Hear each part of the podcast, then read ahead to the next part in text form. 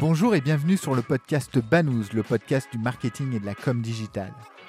Banous est un podcast sans sponsoring qui ne repose que sur l'intérêt que l'on porte à nos invités. Seul ou à plusieurs, nous essayons d'approfondir avec un invité un sujet digital de manière pratique et totalement agnostique. N'oubliez pas, votre aide nous est précieuse. En likant, en partageant, en mettant 5 étoiles sur iTunes, vous nous aidez à développer ce side project. Bonne écoute. Bonjour Alexia. Bonjour Laurent. Écoute, ravi de t'accueillir euh, pour cette nouvelle émission euh, Banous en tant que chroniqueuse. Petite présentation, tu es responsable communication et RSE depuis plus de dix ans maintenant euh, et tu édites également un podcast qui s'appelle Les pieds dans demain. Mais d'ailleurs, j'invite tous les auditeurs de Banous à écouter ce podcast. Aujourd'hui, de quoi veux-tu parler? Eh bien, aujourd'hui, je veux vous parler de slow content. Alors, d'accord, est-ce que tu peux nous donner une définition du slow content? Alors, je vais te donner une définition. C'est pas complètement la définition de Larousse, hein, puisque ça n'est pas encore euh, au dictionnaire français.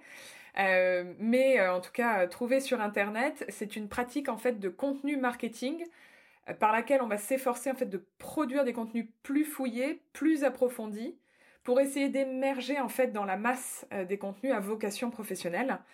Et en gros, si je dois expliquer vraiment à quoi ça ressemble véritablement un contenu qui est considéré comme du slow content, c'est un texte qui a entre 900 et 2000 signes. Donc si je dois résumer, le slow content aujourd'hui s'oppose au snack content. Le snack content, pour rappel, c'est euh, ce qu'on appelle un peu les micro-contenus qui se consomment extrêmement rapidement.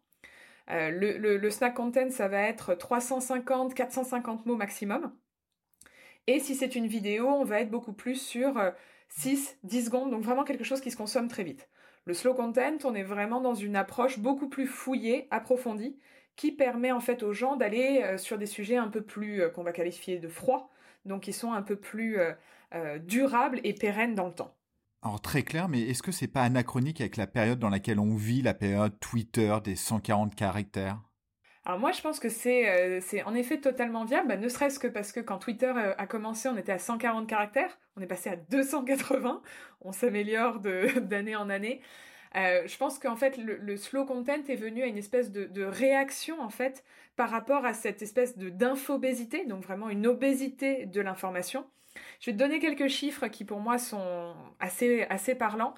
Par exemple, ne serait-ce que sur WordPress, euh, on a environ 77 millions de billets de blog qui sont publiés chaque mois. Euh, par exemple, sur, sur YouTube, en 2016, euh, chaque minute, ce sont 400 heures de vidéos qui sont uploadées.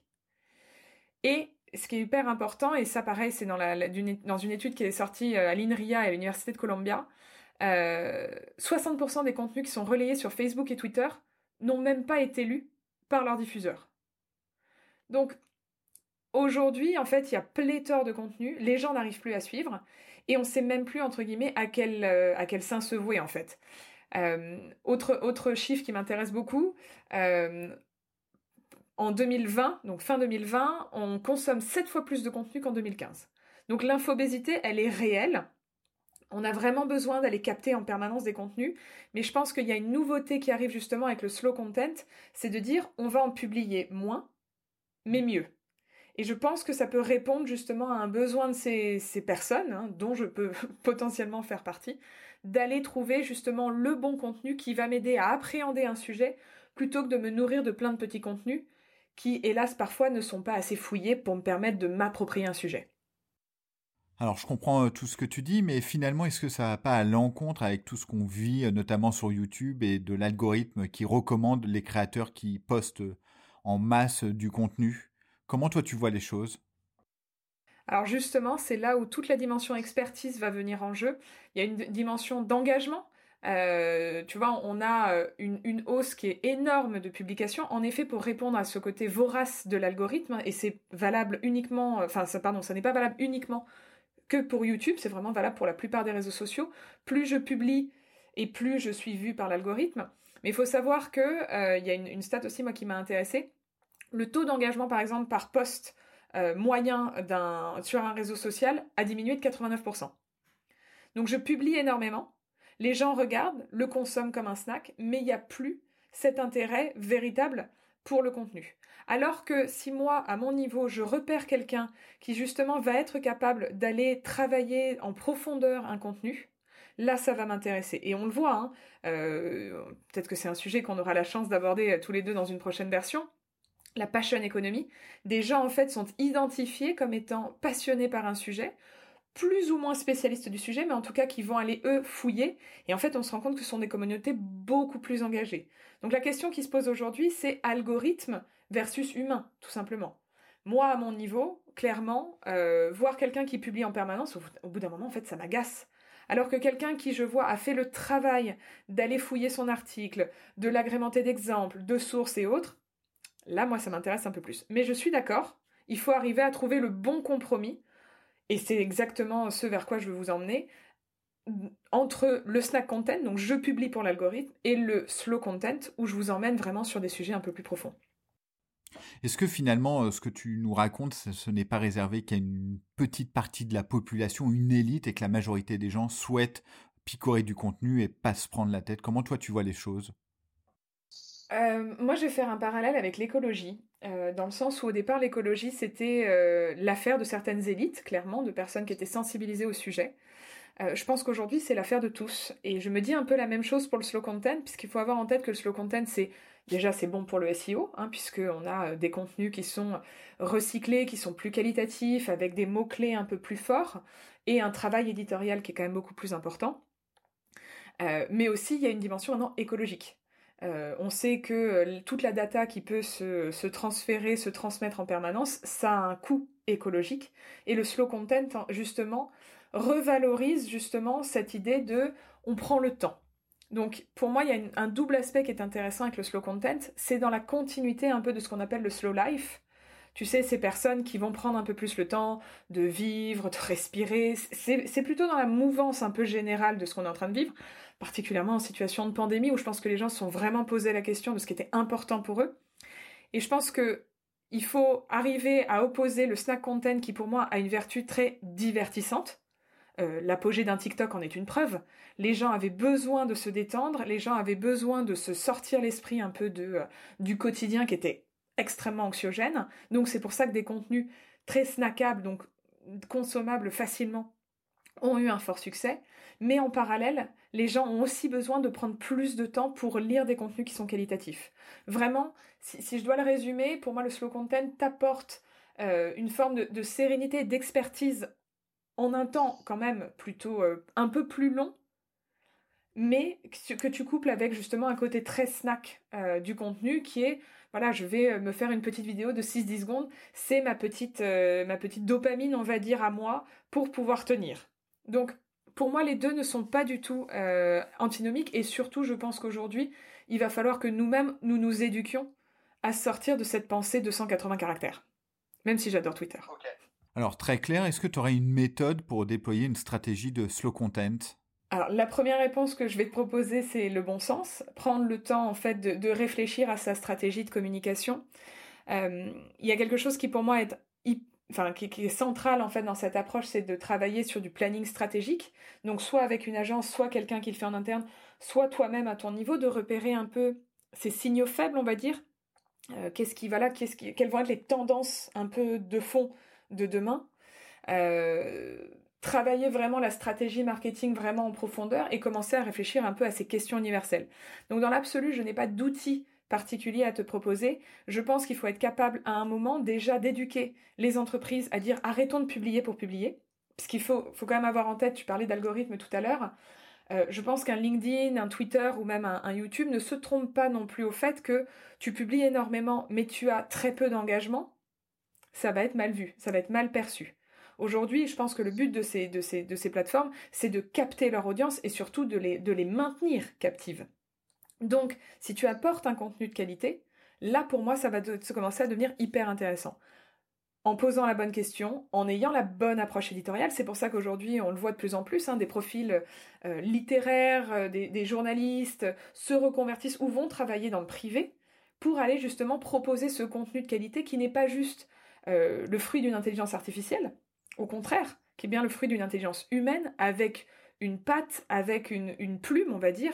Et ça, aujourd'hui, je pense que c'est important. Donc, Vraiment, si, je dois le résumer, je dirais un travail marketing slash planning stratégique, du bon sens, prendre le temps et vraiment imaginer cette stratégie au long cours.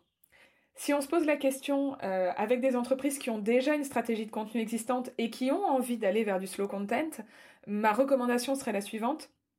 Faites un inventaire de tous les contenus que vous avez et réfléchissez à comment vous pouvez les remettre au goût du jour, comment vous êtes capable d'apporter de nouveaux éléments de contexte, de réponse pour permettre à ces contenus de tenir dans le temps. Il y a une dimension qui est pour moi hyper importante et de plus en plus, je pense, va devenir clé dans nos sociétés, c'est la notion d'empreinte écologique. Et aujourd'hui, les gens qui prônent le slow content, c'est pas juste des gens qui sont là pour faire du business, mais c'est aussi de dire on accompagne ce mouvement un peu de slow life, on repense un peu la notion de croissance d'une entreprise. On publie pas pour publier, on publie pour apporter de la valeur à notre audience. Et donc, par exemple, euh, petit chiffre aussi, hein, tu vois, je, n'ai pas la mémoire des chiffres, mais il y en a quelques-uns qui me marquent un peu. Euh, par exemple, l'empreinte annuelle d'Internet au niveau mondial, ça équivaut à 30 centrales nucléaires. On adore passer notre vie sur Netflix et sur Internet, mais la question va commencer à se poser. Alors, je suis tout à fait euh, d'accord avec euh, toi. Euh, on est complètement alignés. C'est extraordinaire. Mais finalement, si je me mets à la place d'une, d'un ou d'une responsable com dans une entreprise, mettre en place ce type de stratégie, il va falloir avoir une vraie force de caractère pour promouvoir ce type d'axe de communication au sein d'une entreprise, puisque dans le digital notamment, on est soumis à une forte pression de la performance immédiate. Comment toi tu vois les choses? Alors oui, je, vois ce que tu veux dire. Euh, je pense qu'il faut que nous-mêmes, on repense un peu notre, manière de penser. On a un côté très immédiat, hein, quand tu le vois aujourd'hui sur les réseaux sociaux. Euh, sur Twitter, il faut que tu répondes extrêmement vite. Euh, tu swipes pour trouver l'amour. Enfin, il y a quand même des choses qui ont, qui ont quand même beaucoup, beaucoup changé. Mais je pense qu'on va arriver à un ras-le-bol un peu général, et des marques et des gens, euh, personnellement, ouais, je pense que je peux être assez victime d'infobésité. Je vois trop de pubs en permanence, je vois trop de, il y a trop de sollicitations. Voilà, il y a beaucoup trop de sollicitations, et je pense qu'une entreprise qui est capable d'assumer ça et de faire ce virage-là dit déjà beaucoup de choses d'elle. Tu sais, un des premiers trucs qu'on nous apprend en communication, c'est on ne peut pas ne pas communiquer.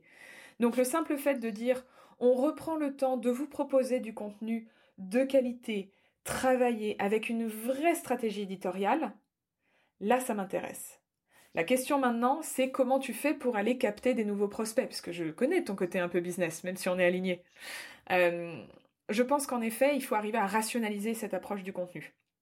Avec du snack, parce que euh, bah, on est quand même dans une société qui aime bien euh, sa petite dose de vidéos ou de contenu facilement consommable mais que tu ailles la coupler véritablement avec une offre de fond. Et là, il faut aller trouver des ambassadeurs, des gens qui ont repéré ton contenu, qui vont devenir tes porte-paroles. On rappellera quand même que le bouche à oreille est le plus vieux média du monde.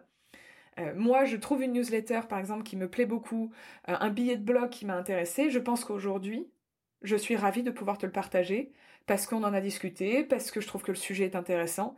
Mais il va y avoir un partage qui va être autre que juste tiens, regarde cette vidéo qui coulole rigole un peu avec ça. Il y aura les deux, mais je pense qu'aujourd'hui, les gens ont besoin d'aller un peu plus loin sur certains sujets et donc vont être à la recherche, sans pour autant parler d'experts, mais de gens qui ont cette capacité de travail que de juste dire euh, je te sors un chiffre, je sais pas d'où il vient, et ça s'arrête là.